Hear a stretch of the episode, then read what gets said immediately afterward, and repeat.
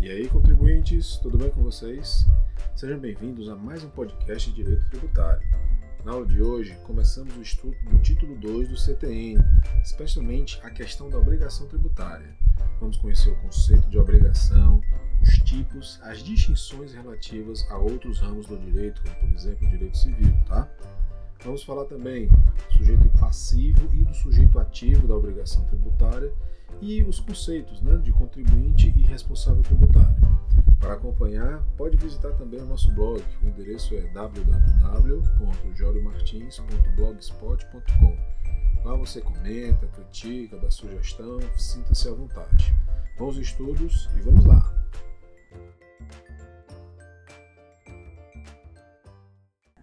Boa noite, contribuintes. Tudo bem? É bom ser contribuinte, né? Não precisava começar assim. Mas é como eu digo, é bom ser contribuinte. Quem que paga IPVA? É quem tem carro. Quem que paga IPTU? Quem que paga imposto de renda? Oh.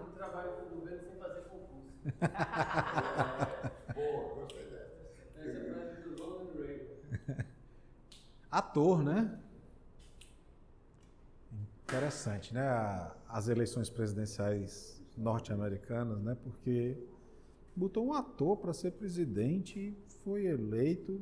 Foi duas vezes. Duas vezes, né? Fez um governo razoável, principalmente para o período, né? Bacana.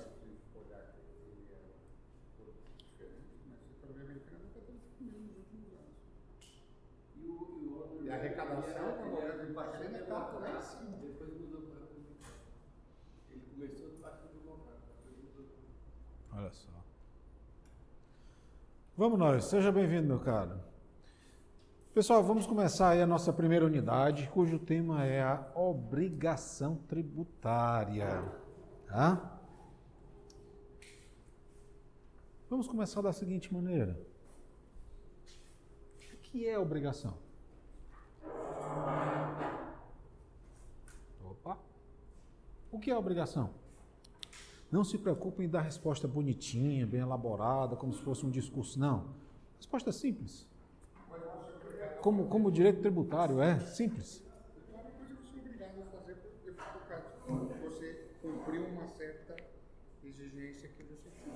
a gente pode dizer que a obrigação é um dever, né? só para a gente não, não repetir né? o termo obrigação. Né? É um dever E também o direito. E é um direito. Mas será que toda obrigação tributária corresponde a um dever? Não, não corresponde. Diga lá, diga lá. Vamos, pense alto aí para a gente pensar junto.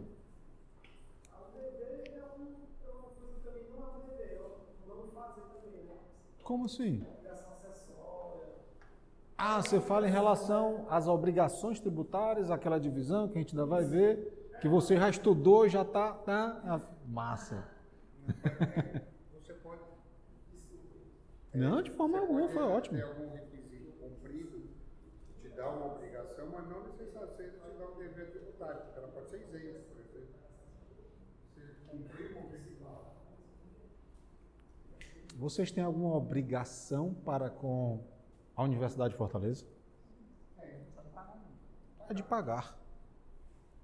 Vocês têm uma obrigação que é de pagar as mensalidades, não é?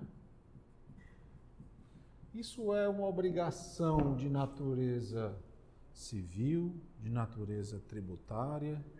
Civil, show de bola. E o que é uma obrigação de natureza civil ou contratual?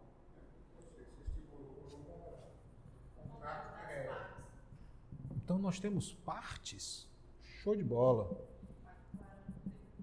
Nós temos partes. Muito bem. Nós temos pacto. Eu celebro um pacto obrigado? Não.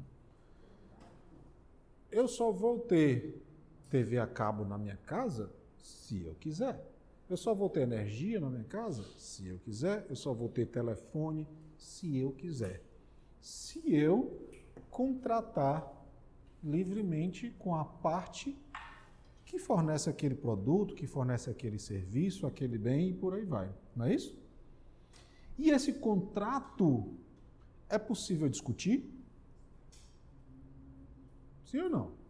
Sim. Não, é possível. Agora, para facilitar, indo aqui para o lado do direito civil, esse contrato geralmente ele é por adesão. Por que, que ele é por adesão?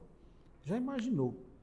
A cada contratante, a Unifor, a Enel, a Cages, a Claro, a Vivo, seja lá quem for, sentar para discutir os termos do contrato, ela não ia conseguir oferecer esse serviço.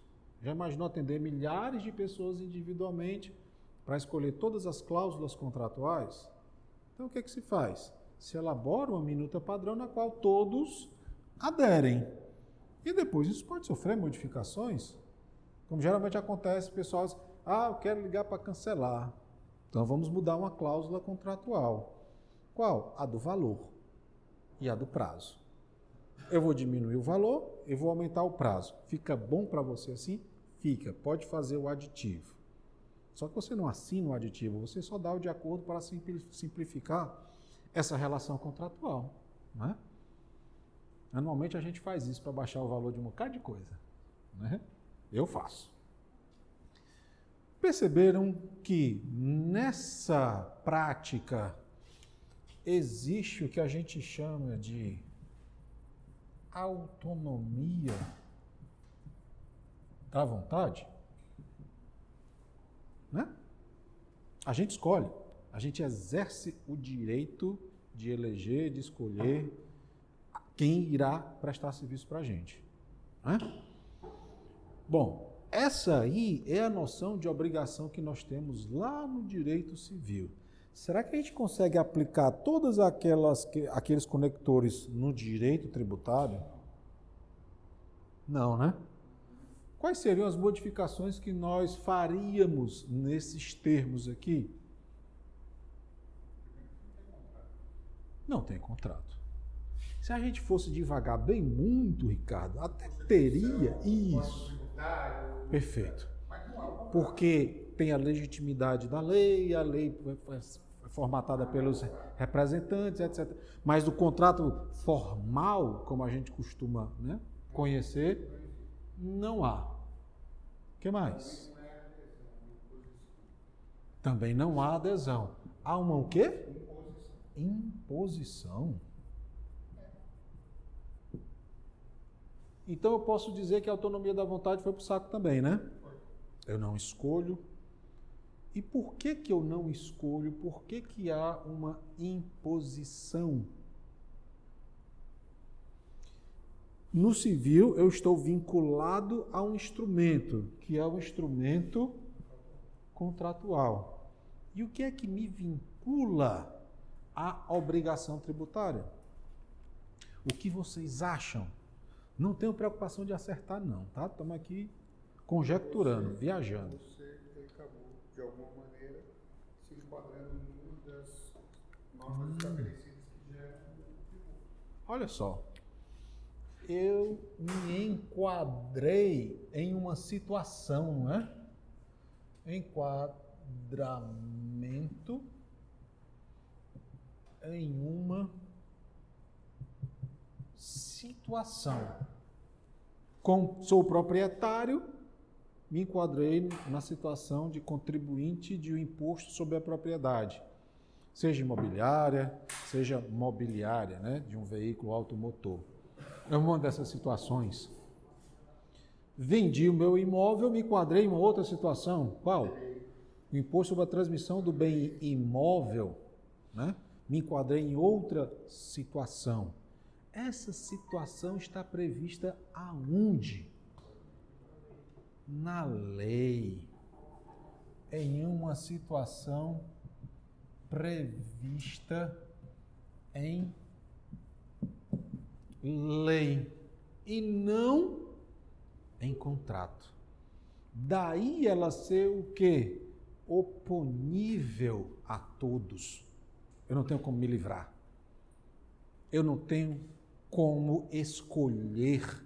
Eu posso escolher praticar ou não o ato que está previsto em lei como suficiente à ocorrência do fato gerador. Isso que você acabou de falar, Ricardo, é justamente o que a doutrina chama de hipótese de incidência, o termo mais técnico, mas o Código Tributário fala em fato gerador. Situação prevista em lei como necessária e suficiente à ocorrência do fato gerador. O que, que é suficiente à ocorrência do fato gerador do imposto de renda? Ter renda a partir de um determinado volume, né? a partir de dois mil reais, por exemplo. Se eu ganhei hoje dois mil reais, eu tenho que pagar imposto de renda. Fazendo a ilustração bem simples. Tá? Então, daí, a gente já consegue fazer uma análise em relação entre a obrigação civil e a obrigação tributária. E se a obrigação tributária, pessoal, decorre da lei, se nós não temos contratos, nós também não vamos ter essas partes celebrantes. Nós vamos ter tão somente um sujeito ativo, um ente tributante e o contribuinte, que é aquele quem tem, quem sofre as obrigações tributárias. Tá? Porque nós vamos ver que existem dois tipos de obrigação tributária. Tá? Existe uma obrigação que nos compele a pagar alguma coisa, e existe um outro tipo de obrigação que não envolve pagamento. A gente vai ver isso daí mais adiante. Então, a obrigação tributária, ela independe da vontade do sujeito passivo. Ela decorre da lei, portanto, não pode ser ignorada. E como nós sabemos, lá pela própria lei de introdução ao Código Civil, né, que agora é lei de introdução ao direito brasileiro, nós não podemos nos excusar, nós não podemos nos desculpar de não cumprir a lei alegando desconhecimento. Esse é até um ponto interessante que a gente vai voltar mais adiante em relação ao crédito tributário. E, dentro dessas obrigações do direito tributário, a gente pode dizer que a obrigação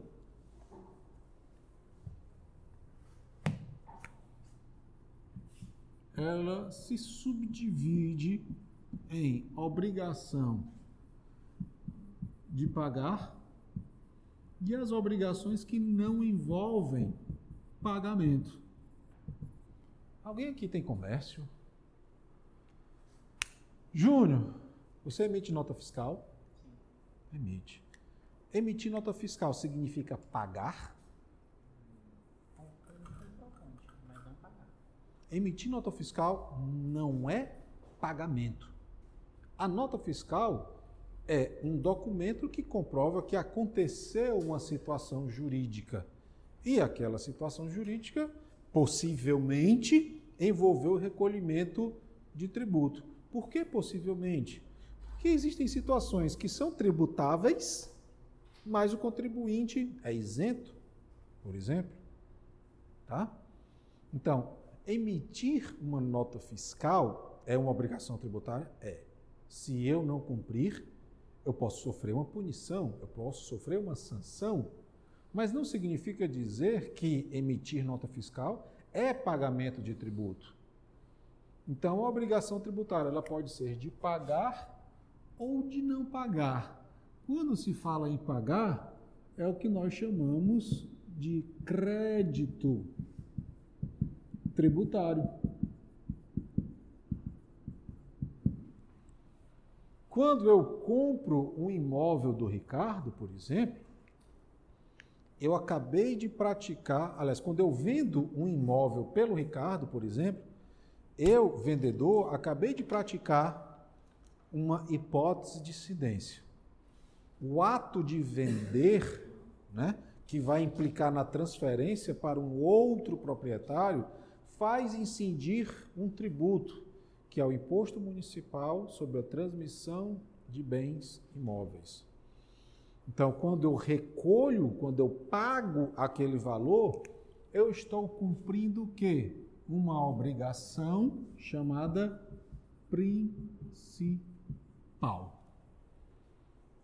Qual é o principal no direito tributário? Pagar. Para que o Estado arrecade, para que o Estado promova o bem comum, escola, educação, saúde, etc. Então, a obrigação principal para o direito tributário é pagar.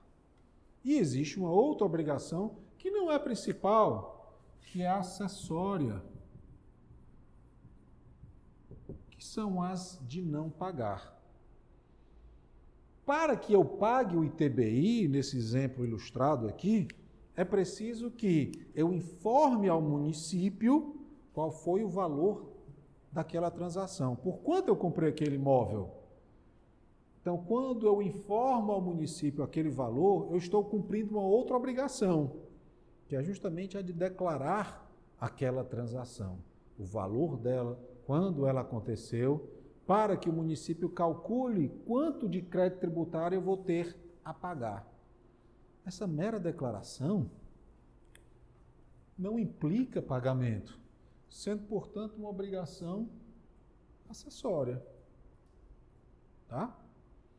Então, no direito tributário, nós vamos ter uma obrigação principal, que é a de pagar, e uma obrigação acessória, que é tudo menos pagar.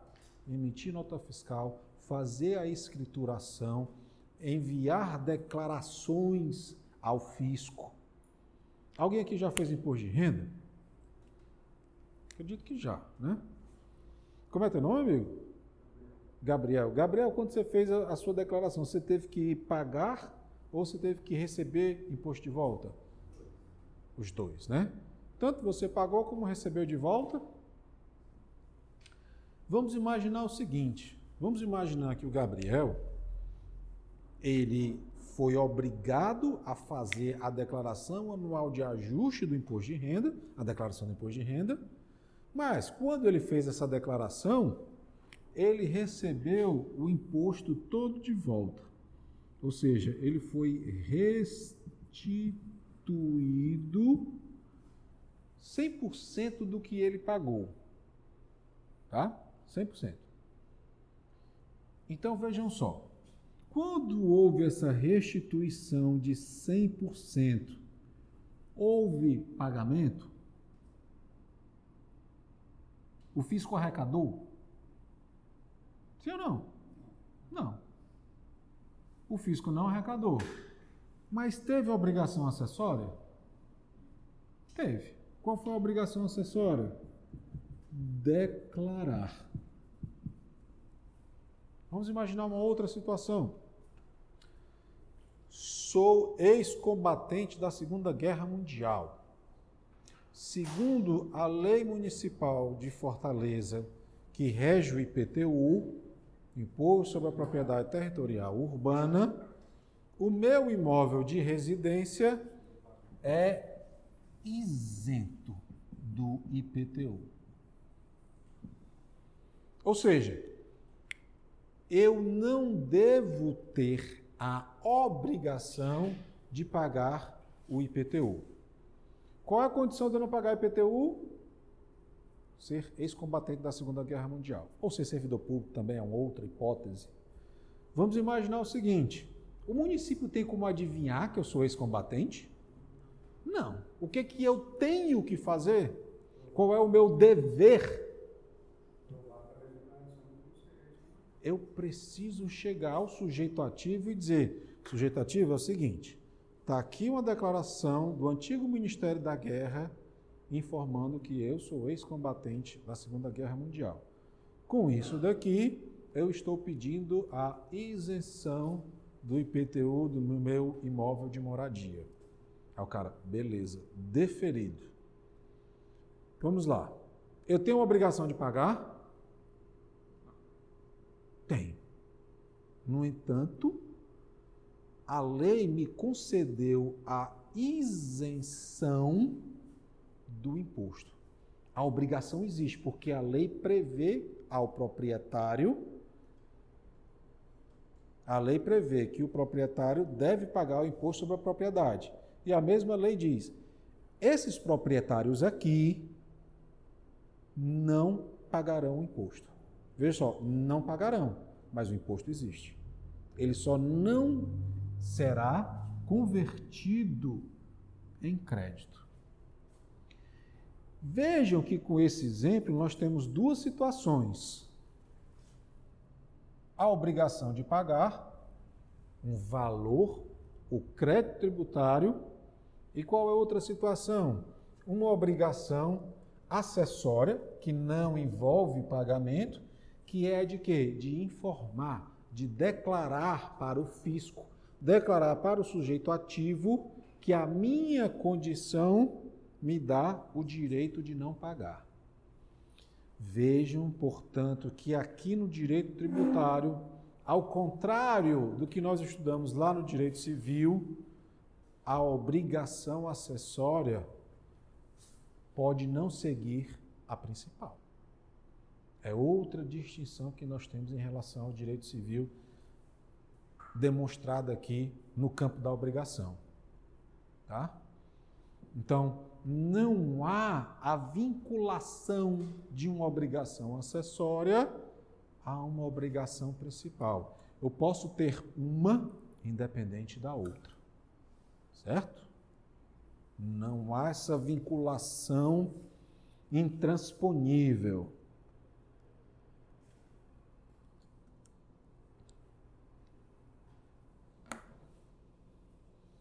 Então vejam. Toda obrigação principal, pessoal, que é a obrigação de pagar, ela decorre de lei, tá? O que, que é lei para o direito tributário e por que, que ela diverge do que nós falamos aqui de legislação tributária, nos termos do artigo 113, lá do CTN. Qual é a diferença de lei e legislação? Vejam só. Quando vocês estudaram processo legislativo, lá em Constitucional 2, lembra, Júnior? Eu soube que você fez Constitucional 2 com um professor muito bom, não foi? Como era o nome dele, hein? Ah, garoto! Pessoal, quando a gente estudou processo legislativo, nós vimos lá no artigo 59 da Constituição que o processo legislativo compreende a elaboração de emendas à Constituição, leis complementares, leis ordinárias, leis delegadas, medidas provisórias, resoluções e os decretos legislativos. Essas espécies normativas aqui são as leis propriamente ditas. Quando digo leis propriamente ditas, é lei lato sensu. São as espécies normativas que a Constituição prevê a existência. Elas serão elaboradas dentro de uma casa legislativa, ou pelo menos examinadas numa casa legislativa, que nós temos o caso da medida provisória, emenda à Constituição, que pode ser apresentada pelo presidente da República, nós temos também projeto de lei por iniciativa popular, tá? Mas em todos os casos, uma casa legislativa vai discutir aquilo. Isso significa dizer que quando o CTN fala que a obrigação principal decorre de lei, ela quer lei nesse sentido aqui. Então, é somente lei ordinária que cria uma espécie tributária. É somente lei complementar que vai falar dos princípios constitucionais, trazer as normas gerais do direito tributário.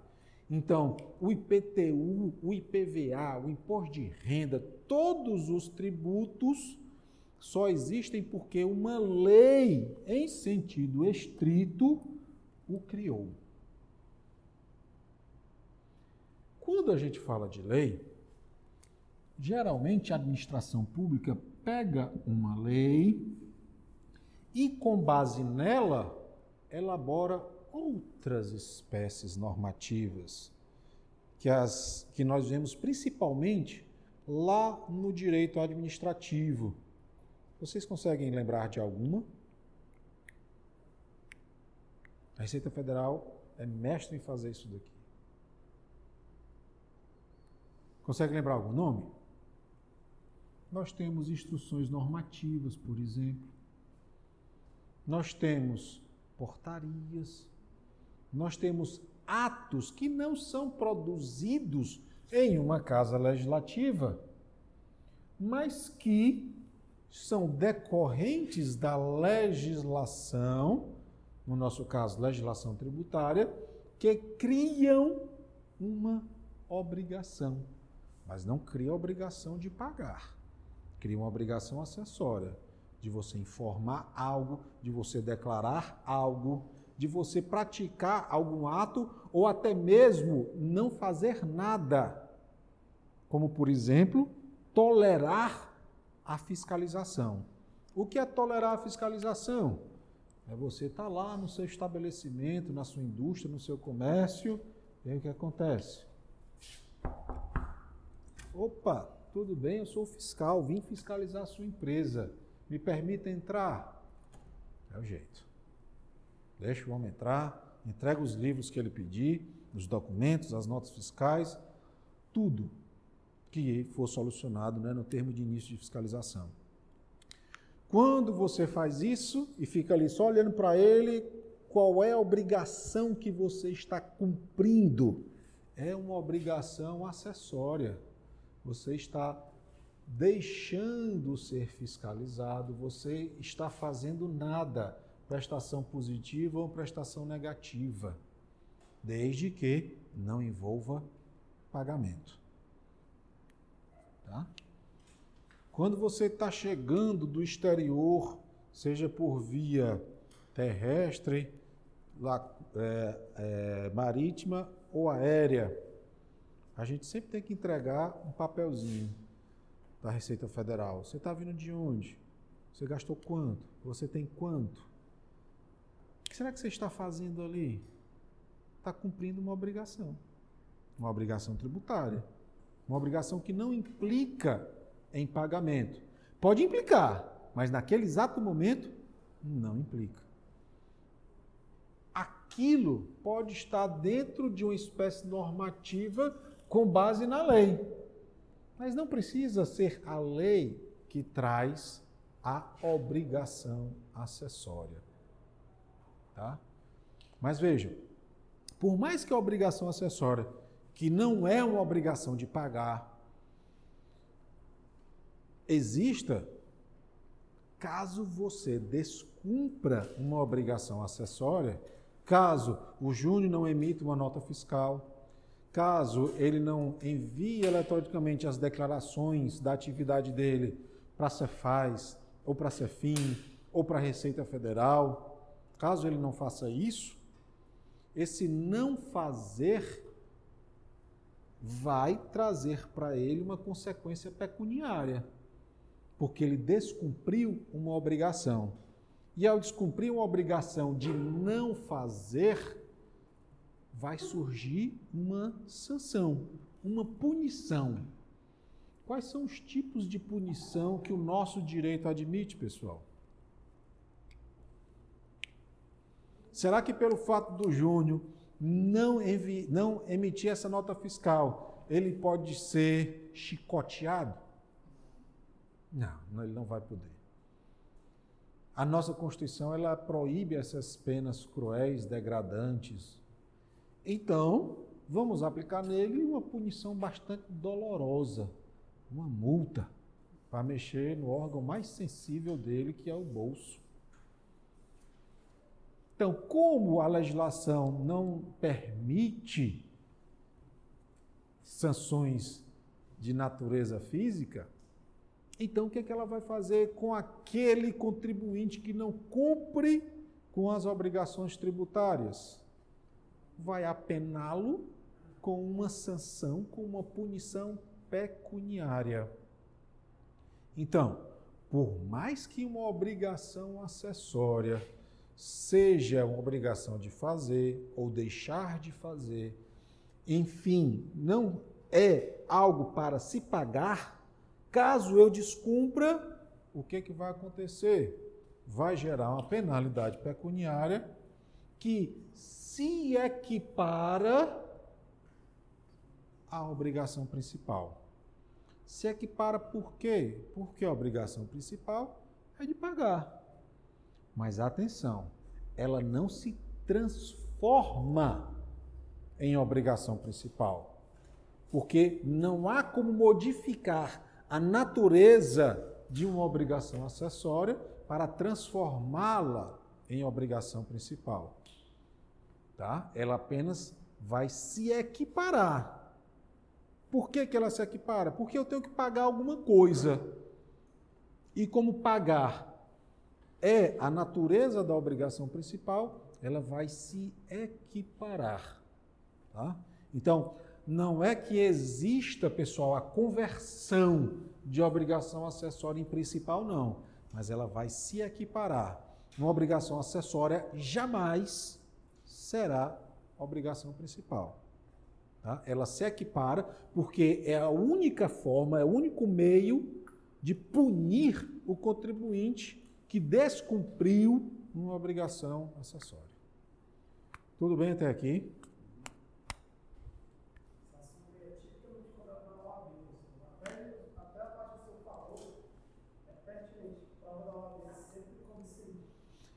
Isso daqui é, digamos assim, o, o miolo né, do direito tributário.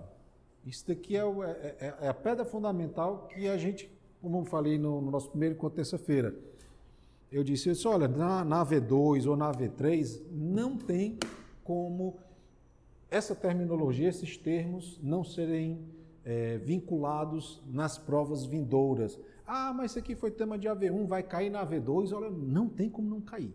Não tem. Porque a nossa linguagem vai girar em torno disso daqui. Obrigação principal, obrigação acessória, sujeito ativo, sujeito passivo, lançamento, crédito. Isso daí é a base para o nosso direito tributário. É a mesma coisa você fazer uma, sei lá, uma, vou fazer analogia aqui. Você está numa disciplina de cirurgia e o médico falando em bisturi, linha de sutura, etc e tal. Ele não vai falar, rapaz, pega aquela faquinha e corta ali. Não, ele vai falar toda a terminologia que a bagagem anterior oferece. Vamos ler o, vamos ver aqui o CTN, né?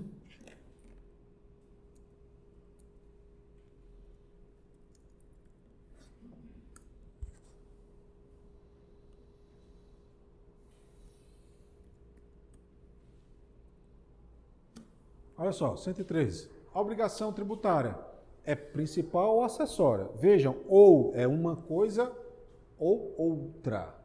E o CTN ele não vai, em momento algum, vincular uma a outra obrigatoriamente, não. Pode existir esse vínculo? Pode. Mas também ele pode ter a obrigação acessória sem a obrigação principal. Tá? A obrigação principal, a de pagar, ela surge com a ocorrência do fato gerador.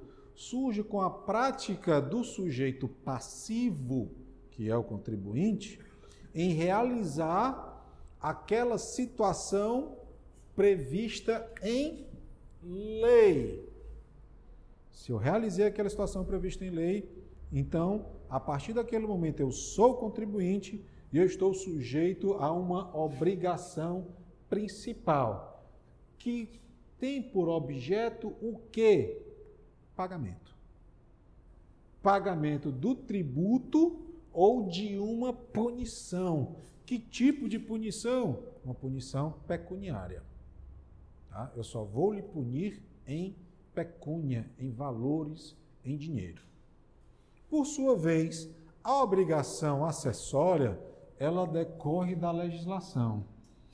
Essa distinção feita, pessoal, entre a obrigação principal, é, que surge com a ocorrência do fato gerador, que é previsto em lei, e a acessória, que decorre da legislação, não é à toa, é justamente para é, é, é disciplinar que essa obrigação acessória pode ser trazida por instrumentos infralegais, mas a principal sempre instrumentos legais.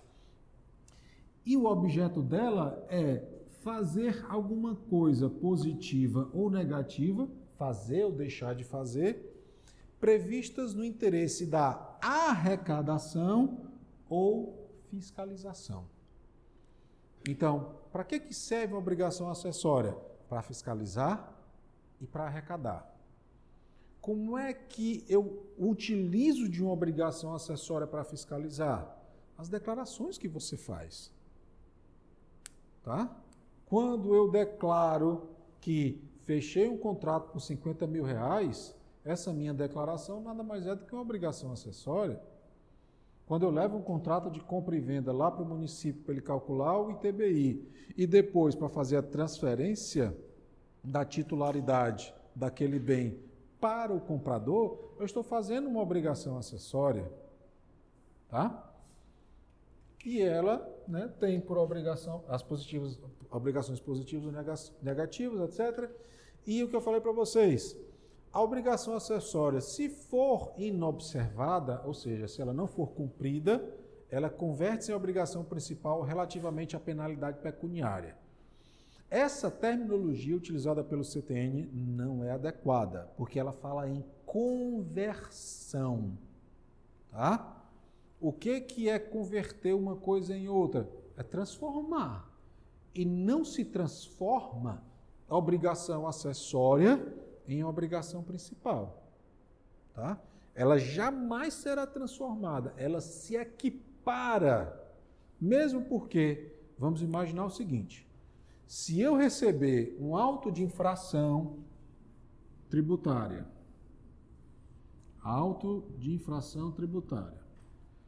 Nesse auto de infração, um auditor chegou para mim, me fiscalizou e disse: Olha, você deixou de recolher é, sei lá, vamos supor o imposto de renda, pessoa física, no valor de 5 mil reais.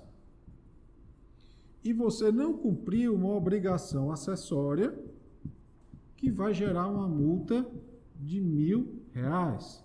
Portanto, você deve 6 mil reais. Tudo bem até aqui? Aí o que, é que vai acontecer depois disso? Eu disse, opa, pera lá, eu quero me defender. Eu quero usar o meu direito constitucional de contraditório e ampla defesa. Posso? Pode, você tem um prazo para isso. Beleza, vou usar durante o prazo.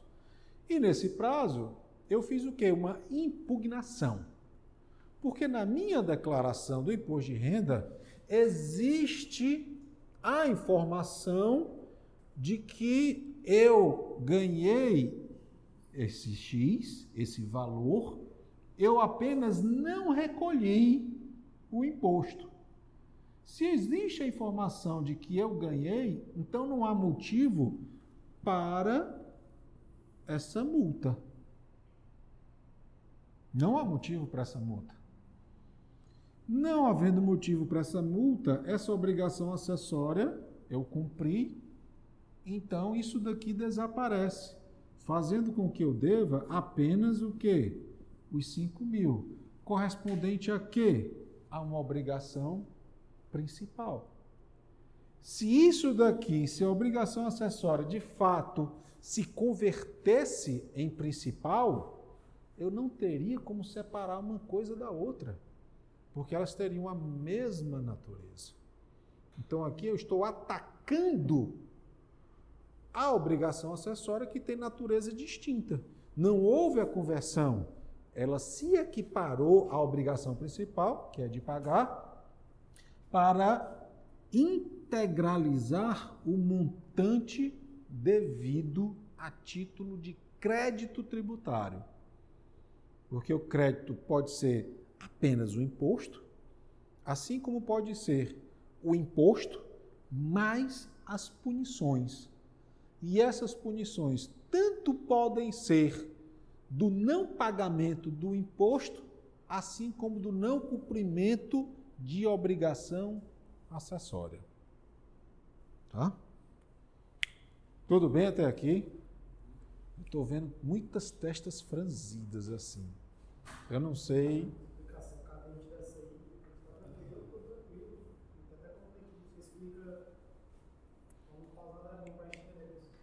favor, se eu não me fiz entender, me avisem, porque isso é importante. Se eu não me fiz entender, me avisem. Tá? Me avisem mesmo, que eu invento outra macacada aqui para explicar de outra forma para poder compreender. Mas me avisem por tudo que for mais sagrado. Não significa isso, ele foi recepcionado. No entanto, a terminologia utilizada por ele não é a mais adequada. Como tem outros dispositivos que a gente vai ver mais adiante, que não, não tem uma redação muito clara, digamos assim. Tá? Mas vocês vão ver em qualquer livro de direito tributário, eles vão atacar isso daqui. Diz, olha, não há conversão, não, há uma equiparação. Não é a mesma coisa de converter e equiparar. Porque vejam só,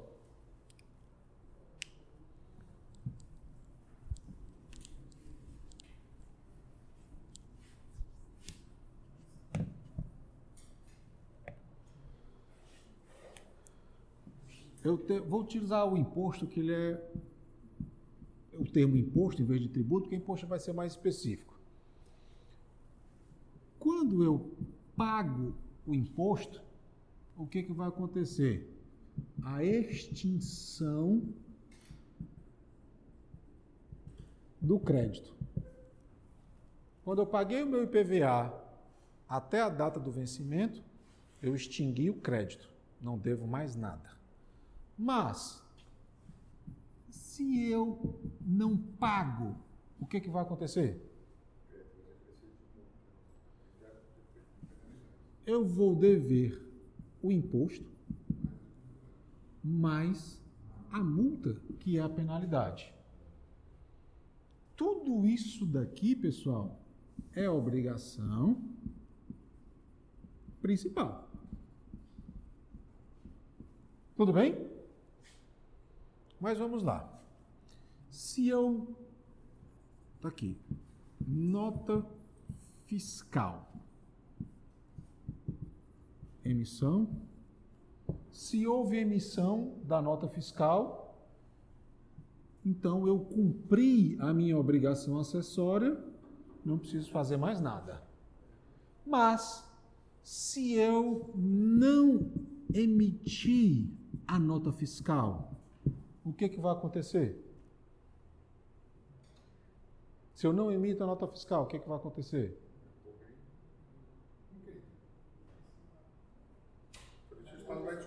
Multa. Pronto. Multa. O que, que é a multa? É uma punição? É uma sanção? Então, vejam. Eu tenho aqui uma obrigação acessória, que é de não pagar, que uma vez que eu não cumpri, gerou uma sanção. Isso não torna multa tributo. Isso não torna obrigação acessória em obrigação principal. Isso não torna multa tributo. Daí o porquê de uma obrigação acessória não se converter, desde que não cumprida, em obrigação principal. Ficou melhor assim? Por que, é que não fez desde o começo, então, né? Tudo bem, pessoal? Então vamos lá.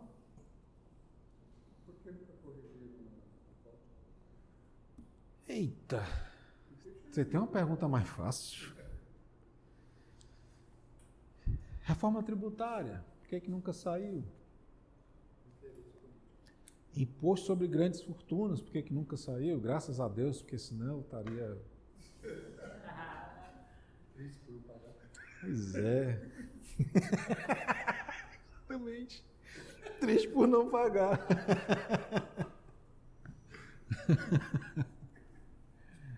Ai, ai. Você foi cruel, viu? Eu vou lembrar disso na hora da correção da prova.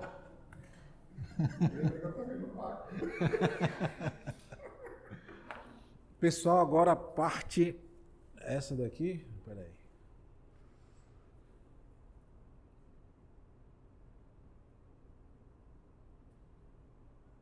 A parte mais difícil da nossa disciplina. Eu adiantei um pouquinho, mas vou voltar. Não pisque, não respire, porque o negócio aqui é complicado.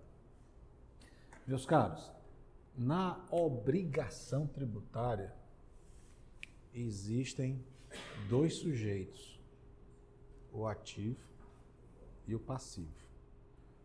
O ativo é quem tributa, os entes políticos da federação. Por isso que só existe imposto da União, dos estados, do DF e dos municípios. E quem é o sujeito passivo? Somos nós os contribuintes. Então, isso é a coisa mais fácil que tem. Isso que eu estava brincando com vocês. Na relação jurídico-tributária só existem dois sujeitos: quem tributa e quem paga, digamos assim. O ente tributante é o Estado, Estado lato senso, e na nossa federação são os quatro entes políticos da federação, e o sujeito passivo são os destinatários da norma jurídico-tributária, né? os contribuintes ou o chamado responsável tributário. Tá? E quem é o contribuinte e quem é o responsável tributário? Para que a gente conheça quem é o contribuinte, o responsável tributário, basta a gente imaginar ou vislumbrar ou visualizar quem está mais próximo do fato gerador, quem praticou o fato gerador. Vamos imaginar o seguinte: a Unifor me paga 10 mil reais por mês. Tá? Eu pratico algum fato gerador ao receber esses 10 mil? Hã? Pratico, né? Ou do imposto de renda pessoa física, que vai me obrigar a pagar do que eu recebo 27,5%. Tá? Então, fazendo uma conta bem simples, que não é a correta, desses 10 mil, eu preciso subtrair 2.750 a título de imposto de renda, o que vem para o meu bolso apenas R$ 7.250.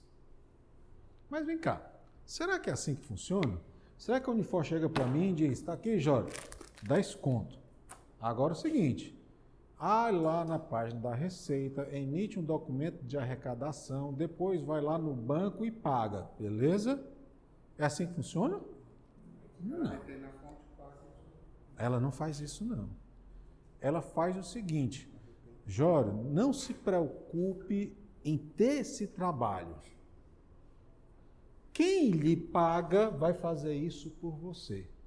Quem lhe paga vai ter a responsabilidade de recolher o tributo do qual você é o contribuinte. Porque você tem uma relação pessoal e direta com o fato gerador da obrigação tributária. O fato gerador da obrigação tributária aqui é ganhar essa ruma de dinheiro. Mas não é você quem vai fazer todos esses cálculos e ir ao banco pagar, não. Quem vai fazer isso é uma outra pessoa que é o chamado responsável tributário. O responsável tributário, ele não tem uma relação pessoal direta com o fato gerador. Foi alguém que o legislador disse: "Ei, você é quem vai praticar esse ato em nome do contribuinte." Tá? Você quem pratica esse ato em nome do contribuinte. E vejam, lei é quem traz o responsável. Se é lei quem cria o tributo, é lei quem diz quem é o sujeito ativo, é lei quem diz quem é o responsável. Partindo desse raciocínio, pessoal, a legislação tributária pode dizer quem é o responsável? Não. A legislação ela vai trazer apenas nuances, isso. Tá? Apenas nuances. Imagine o seguinte: imagine que o Tício, com muitas propriedades, urbanas, rurais, vamos estar aqui, propriedades, urbanas, rurais, aplicações financeiras.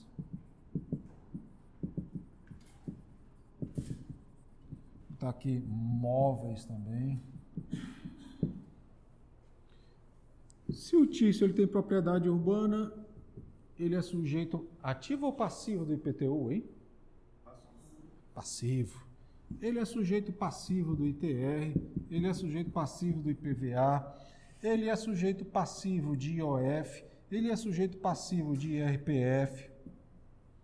Então vejam quantos, quantas hipóteses de incidência o tício pratica. Ele é contribuinte de vários tributos. Tributo estadual, tributo federal, tributo municipal, tá? Só que o pobre do tício, coitado, morreu. Quando ele morre, o que, que acontece? Abre-se o inventário, né?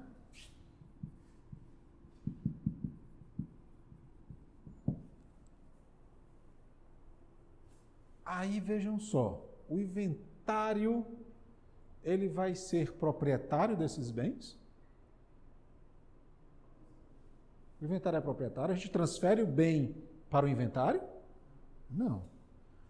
O que que o inventariante vai ser em relação ao IPTU dessas propriedades, ao ITR, ao IOF, imposto de renda? Ele vai ser o quê?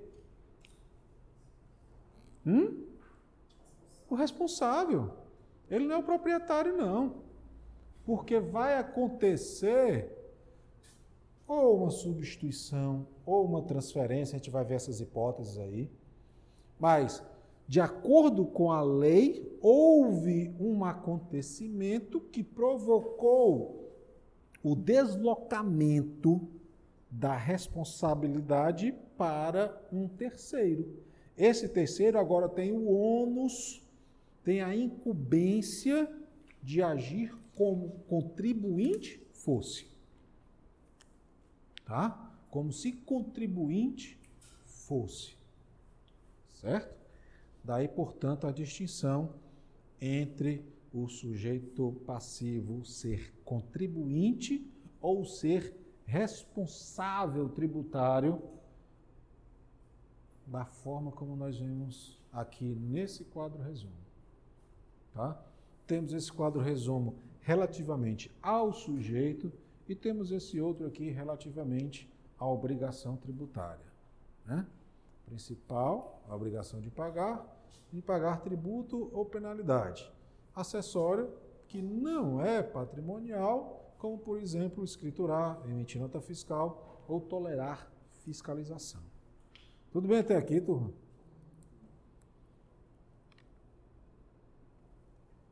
Então, o que, que nós temos? Só para Não, isso aqui eu vou deixar para a próxima aula.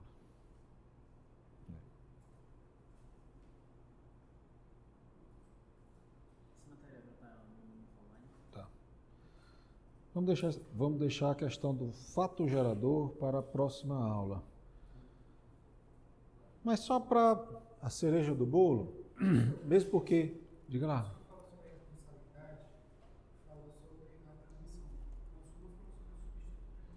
Ainda vou falar, ainda vou falar. Tá? Porque a gente ainda vai ter uma parte específica sobre responsabilidade, sobre solidariedade. Tá? Mas, por exemplo, essa daí foi por transmissão, né? Agora imagine outra situação. Como é teu nome? Ícaro. Vocês, por favor, não se incomodem se eu perguntar o nome várias vezes, não, é porque a minha memória é meio avariada. Ícaro, você passou no centro de convivência hoje? Comeu alguma coisa lá? Júnior, tu foi, né, Júnior? Você comprou o que, Júnior, para mim? Então você comprou um alimento lá, né? Você pediu a nota fiscal, foi emitido o cupom fiscal. Provavelmente eles emitiram, né, por conta da vinculação à maquininha, ao estoque, etc e tal. Aí tem lá o cupom fiscal. Ícaro, é o seguinte, Tu compraste em qual loja? Farmácia. Farmácia. Então foi medicamento também pode ser. Quando a farmácia aí, quando emitiu o cupom fiscal, ela disse lá o que, que era o objeto, né? vamos colocar aqui remédio X, no valor de 50 reais. Aí lá embaixo tem tributos, né? Valor aproximado. Estadual, vamos colocar lá ICMS. Vamos supor que 17 reais aí foi só de ICMS. Tá? Quem é o contribuinte aqui, Icaro? Quem, quem você acha que é? Pode arriscar, não tem problema não. Hum? A farmácia é o contribuinte?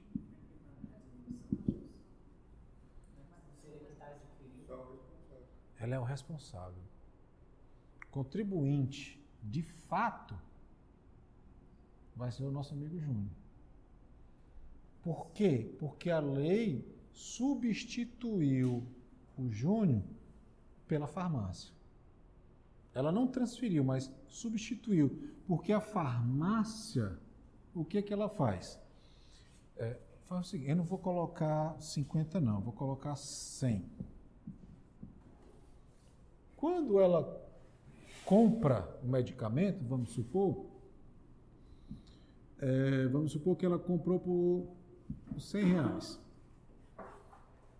Desses 100 reais, 17 era o valor do imposto. Tá? Então, quando ela vende por 100, esses 17 ela já pagou ao fisco. Ela recolhe antecipadamente. Tá? Por que isso daí? Para evitar evasão fiscal, certo? E aí, quando o Júnior foi lá e comprou esse remédio, que pagou os 100 reais, o que, que a farmácia fez? Como ela já tinha transferido esse dinheiro para o fisco, ela botou esse dinheiro no bolso. Foi ela quem pagou pelo consumidor final. Então, ele é o contribuinte e a farmácia foi tão somente o substituto tributário. Então, somente o substituto tributário. Certo. No caso do ISS especificamente, eu estou prestando um serviço, eu tenho a obrigação de pagar o ISS. Sim. Só que existem estabelecimentos que repassam o valor do do ISS para o cliente. Cartório faz isso. Pronto. É, e o que acontece? Existem alguns clientes que vão ao cartório, por exemplo, mas esse ISS é retido na fonte. Por quê? Porque quem paga é aquele cliente. Na minha nota fiscal cartório, eu já não emito aquele imposto de ISS mesmo. Não repasso mais esse valor para o cliente. O que, que acontece nesse caso? Se você pegar lá no talão, tá lá discriminado o ISS, sim. Isso, mas o, o- a empresa que é substituta tributária, foi lá no meu balcão cartório, solicita uma solicitação, depois ela vem me pedir a devolução do estorno daquele excesso porque ela já pagou ao fisco. Aí existe uma grande discussão, inclusive STJ, chamado o contribuinte de fato e o contribuinte de direito. Tá? Em tese, como sou eu que estou pagando, eu que posso pedir a restituição. Só que o, o que, que o fisco entende, e esse é o posicionamento majoritário, infelizmente, da justiça. Mas espera aí, não foi você quem recolheu. Quem recolheu foi o estabelecimento. Então, quem tem o direito de pedir o, a restituição é o estabelecimento. E que para que isso ainda aconteça, eu preciso provocar o estabelecimento para que ele faça isso. Ninguém é obrigado a fazer ou deixar de fazer algo a não ser em virtude de lei. Como não tem lei que o obrigue a fazer isso, ele não é obrigado. E aí surge toda essa discussão que ela é maior ainda relativamente ao ICMS. E enquanto isso, os contribuintes vão tomando pau.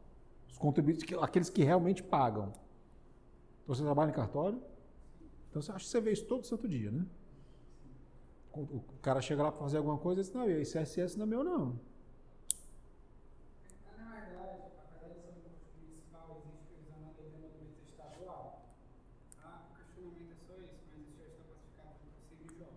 Sim. Então, daí a, a existência né, da transferência por substituição. O, o relevante nesse exato momento é a gente conhecer que o responsável tributário é alguém que a lei botou no lugar do contribuinte, que é o sujeito passivo direto e o responsável o indireto. Tá? Mas tem muitas, muitas discussões, muita coisa sobre isso daqui. O contribuinte de fato e o contribuinte de direito. É um tema que dá para a gente brincar bastante. Brincar mesmo. Tá? Júnior, 150 parágrafo 7 aí da Constituição, tu tens? Alguém pode abrir, por favor? Constituição, artigo 150, parágrafo 7 A lei poderá atribuir o sujeito passivo de obrigação tributária. Isso é o CTN, não? 150, parágrafo 7 Constituição. Tá, vamos lá. A lei poderá atribuir a sujeito passivo de obrigação tributária a condição de responsável pelo pagamento de imposto Olha só. contribuição. Vejam só, o que, que a Constituição já disse até aqui? Que a lei é quem pode trazer responsável tributário, tá? Pagamento de imposto ou contribuição, cujo fato gerador deva ocorrer posteriormente. Deva acontecer só depois. Olha, você vai ser o responsável pelo pagamento desse tributo, que só pode acontecer depois. Se só pode acontecer depois, existe também uma interrogação. E se não acontecer? Eu já paguei esse tributo, esse exemplo aqui da farmácia. Eu sou a farmácia. Comprei esse medicamento aqui. Já paguei o imposto dele. O que mais, Ricardo? E se eu não vender esse medicamento? Assegurada imediata e preferencial restituição da quantia paga, caso não se realize o fato gerador presumido. Ah, então olha só. A Constituição permite a figura do responsável tributário, no qual eu posso até pagar antes mesmo da ocorrência do fato gerador. E se o fato gerador não acontece, o que, é que a Constituição manda? Sujeito ativo, devolve o dinheiro. Devolve o valor do tributo. Tudo bem? Né? Qualquer tributo.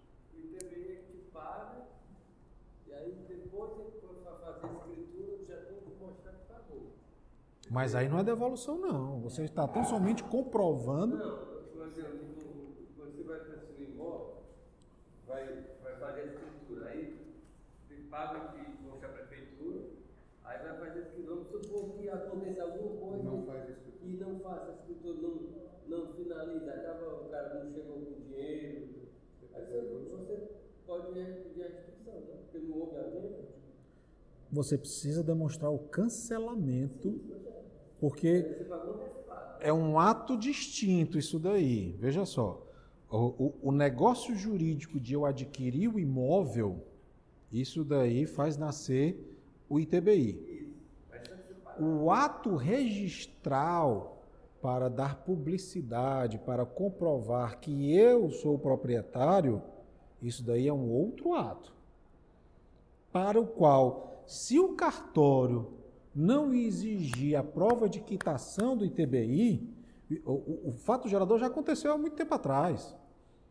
Se o cartório não exigir a prova de quitação do ITBI, ele se torna responsável solidário pelo ITBI. Sim, é, só estou colocando que, que no caso do DPI é antecipado, né? Porque poderia acontecer de você fazer a venda e depois ter que pagar o, o ITBI e comprovar que pagou para registrar, por exemplo.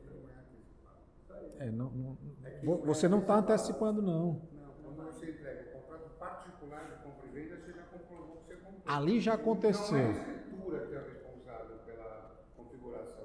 É o contrato de origem. Você vai lá na, na imobiliária e faz aquele compromisso particular. Aquilo gerou imposto, acabou. Aquele é o fato gerador do Isso, imposto. é, Não é a escritura. A escritura pode até incorrer. Isso. Sem escritura fica Não, mas quando você tem um imóvel usado, por exemplo, você dá um sinal, mas você não está comprando ali, você está só. Tá lá- Ali você comprou. Ali você comprou. É, é. Ah, mas. Se houver desistência, você vai ter que comprovar com o contrato que houve desistência para pedir a restituição. Vai ter que ter um contrato, vai ter que ter um outro problema. Agora veja só. Aí a gente ainda vai estudar condições suspensiva e condição resolutiva, tá? Mas a rigor, vamos imaginar o pior cenário possível, tá? Eu comprei esse imóvel, não tive mais condição de pagar. Num contrato particular, não levei a financiamento nem nada. Estou comprando essa casa a você no cheque, digamos assim. O fato de eu ter adquirido, ter pago o sinal, fui lá no, no Ricardo da imobiliária, fizemos tudo isso. Mas você disse: olha, só passo a escritura com a quitação. Beleza. Esse nosso contrato já gera um ITBI. Teoricamente, em tese, já gera o ITBI. Aí diz, opa, peraí, já não tenho mais condição de pagar. Eu vou devolver a propriedade. Outro ITBI. Mas, mas como ficou só entre a gente, não, vamos anular aqui o contrato, acabou, vamos rasgar. A prefeitura nunca tomou conhecimento disso. Então ela não tomou conhecimento da ocorrência do fato gerador, o que não afasta a existência da obrigação. A obrigação existe, só que o sujeito ativo não tomou conhecimento, não lançou o crédito e não lhe cobrou. É, é, é claro, é uma situação dessa, é, é, é o pior cenário possível. Né? Diga lá aí, cara.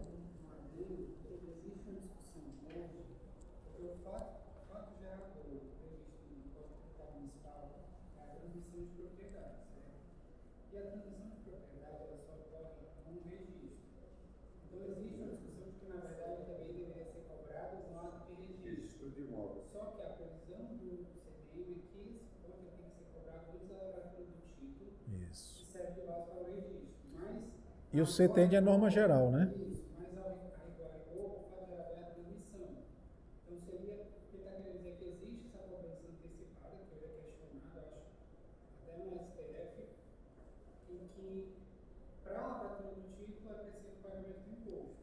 E diante da não efetivização do negócio jurídico, seria devolvido. Isso, isso, é, isso traz muita discussão, porque a própria lei do TBI, do, do, município aqui de Fortaleza, ela tributa inclusive a aquisição de cotas.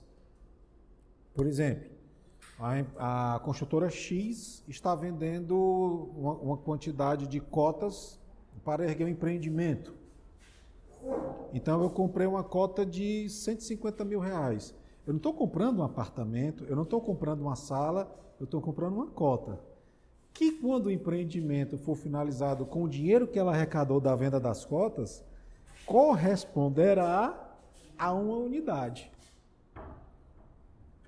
A lei do TBI permite a cobrança disso daí.